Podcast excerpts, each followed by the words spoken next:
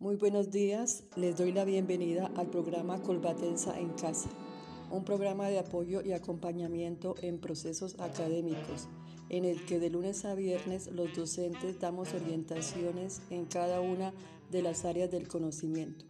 Para el día de hoy nos ha correspondido a las áreas de lengua castellana y matemáticas.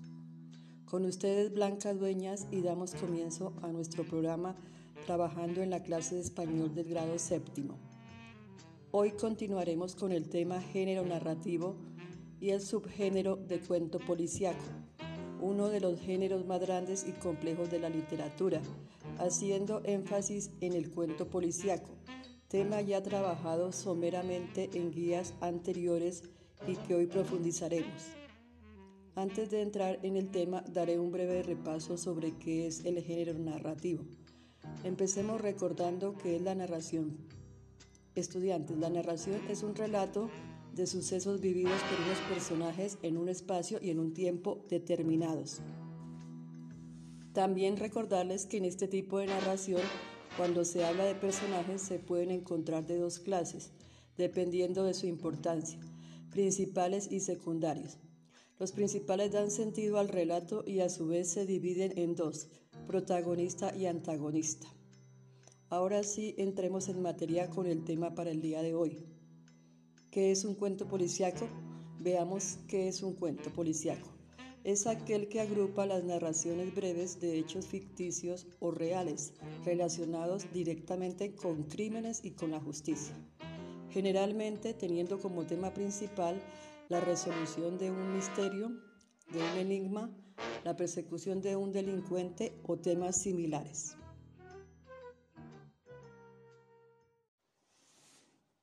¿Cuáles son los tipos de cuento policíaco? Veamos a continuación. De enigma. Allí un difícil crimen tiene lugar y el detective lo resuelve gracias a sus dones deductivos. Duro o negro. El detective trabaja por un sueldo y se ve involucrado en cuestiones como por ejemplo negocios turbios o asuntos marginales. Aquí es de mucha importancia la experiencia que tiene el detective. De problema. El crimen es resuelto por las pruebas físicas, psicológicas o las declaraciones de los testigos. De suspenso. La trama es ya secundaria y lo más importante es el ambiente de angustia en el que se encuentra el protagonista. Esto atrapa al lector siempre.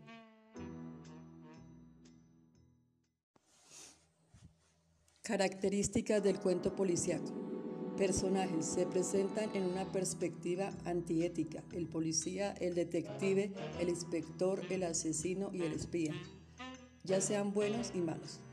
Por lo general son tipos que tienen caracteres bien definidos y no evolucionan a lo largo del relato. Estructura. Habitualmente es un relato que se hace al revés de la narrativa tradicional. El tiempo para aclarar el misterio procede en dos sentidos. Mientras avanza la investigación futuro, se revela el enigma pasado. Pero hay que tener en cuenta que este tipo de relatos precede de una etapa de previa organización.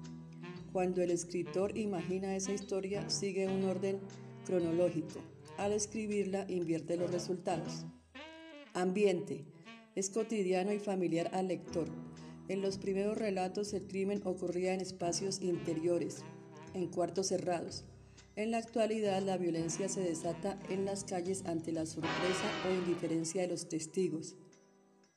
Trama. La acción es la que brinda mayor suspenso, deja siempre un hilo por resolver. Con rigor deductivo, el investigador y el lector desentrañan el enigma al reunir esos hilos en el desenlace. Al principio se proponen varias soluciones fáciles a primera vista, que sin embargo son falsas. Hay una solución inesperada a la cual solo se llega al final. Para la solución del enigma se desecha todo elemento sobrenatural o inexplicable. Es un relato hecho para que el lector participe en él, ingrese en el mismo como un investigador más. En síntesis, el cuento policíaco se caracteriza por presentar un enigma. El que investiga el enigma es el detective, Puede ser profesional o aficionado. Él es el que reúne los indicios o pistas que le permiten resolver el caso. Uno de los cuentos policíacos más conocidos en el mundo es el de Sherlock Holmes, que trata de un detective muy audaz que resuelve misterios y enigmas con su compañero el inspector Watson. Terminemos esta parte de la clase con una frase muy importante. A veces la respuesta más sencilla es la correcta, justamente tomada del libro de Sherlock Holmes.